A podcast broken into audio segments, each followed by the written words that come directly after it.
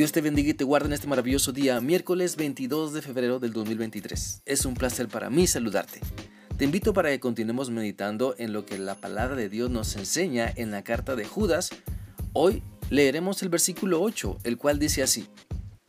Lo mismo les va a pasar a los malvados a quienes les estoy hablando, porque con sus locas ideas dañan su cuerpo, rechazan la autoridad de Dios e insultan a los ángeles.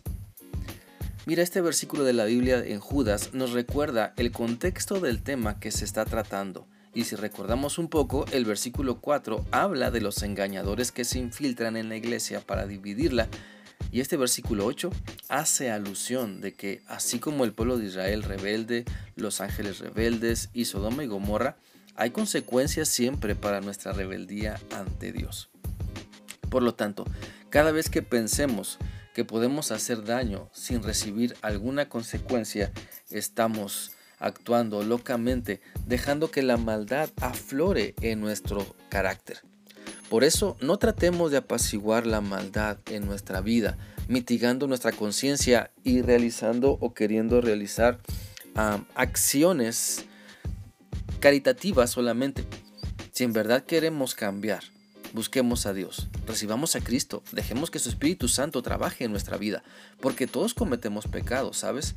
Todos. La Biblia lo dice en Romanos 3:23. Todos hemos pecado y por eso estamos lejos de Dios. Así que si eres de carne y hueso, tienes tentaciones, tienes luchas en las que caes, ah, ante las que cedes, porque no te afianzas de la palabra de Dios. La maldad siempre se desarrolla en nosotros cuando dejamos de creer, cuando pensamos y vivimos o cuando dejamos de pensar y vivir la palabra de Dios, la maldad se desarrolla en, en nosotros. Y esto nos lleva a no practicar lo bueno. Pero cuando nos enfocamos en lo que Dios dice, podemos deleitarnos en lo bueno, en lo agradable, en lo que nos hace madurar sirviendo a las demás personas. Así que no destruyas lo que Dios te ha dado. Sí, no destruyas tu corazón entregándolo a quien lo lastima.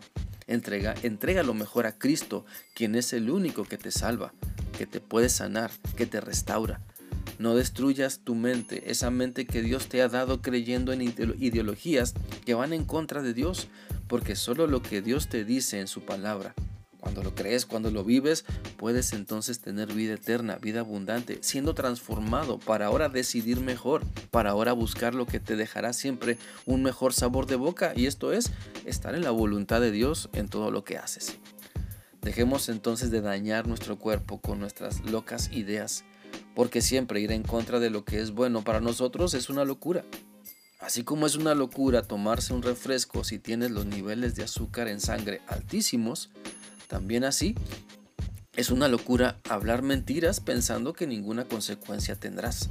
Es una locura pensar que puedes consumir tabaco, alcohol, drogas o cualquier otro químico dañino y no tendrás consecuencias. ¿Acaso no entendemos que esas locuras son como jugar a la ruleta rusa? ¿Acaso pensamos que si le pedimos a Dios que borre las consecuencias de nuestra desobediencia, Él está obligado a respondernos como queremos? Claro que no. Todo lo que sembramos también cosechemos, cosecharemos. Dejemos entonces de rebelarnos contra la autoridad de Dios. Dejemos de pensar que no pasa nada si nada más peco poquito. Dejemos de creer que si lo hago una vez no pasará nada.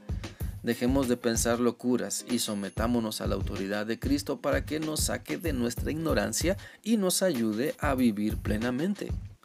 Muchas personas creen que hay locuras que pueden ayudarles a pasar bien el rato o el momento, pero cuando despiertan a la cruda realidad, las consecuencias han dejado de ser divertidas. Por eso te animo para que actuemos siempre con cordura, pensando mejor lo que decimos y hacemos, porque el conocer mejor a Dios nos ayuda a dejar las locuras que nos dañan y dañan a las personas que amamos y están cerca de nuestro corazón. Te invito para que puedas entender que Dios tiene la solución para tu vida. Sí, Dios tiene la solución para eso que tanto anhelas. No te niegues entonces al cambio, no rechaces el reconocer que necesitas ayuda, porque cuando clamas a Dios, Él te mostrará la senda de vida, Él te mostrará el camino para que salgas de la locura y entres a la cordura que Dios ha preparado para que la disfrutes al máximo y puedas compartirla con quienes están a tu lado. Espero que esta reflexión sea útil para ti y que sigas meditando en lo que Dios te ha mostrado hoy.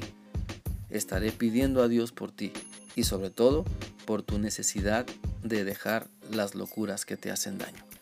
Que sigas teniendo un bendecido día. Dios te guarde. Hasta mañana.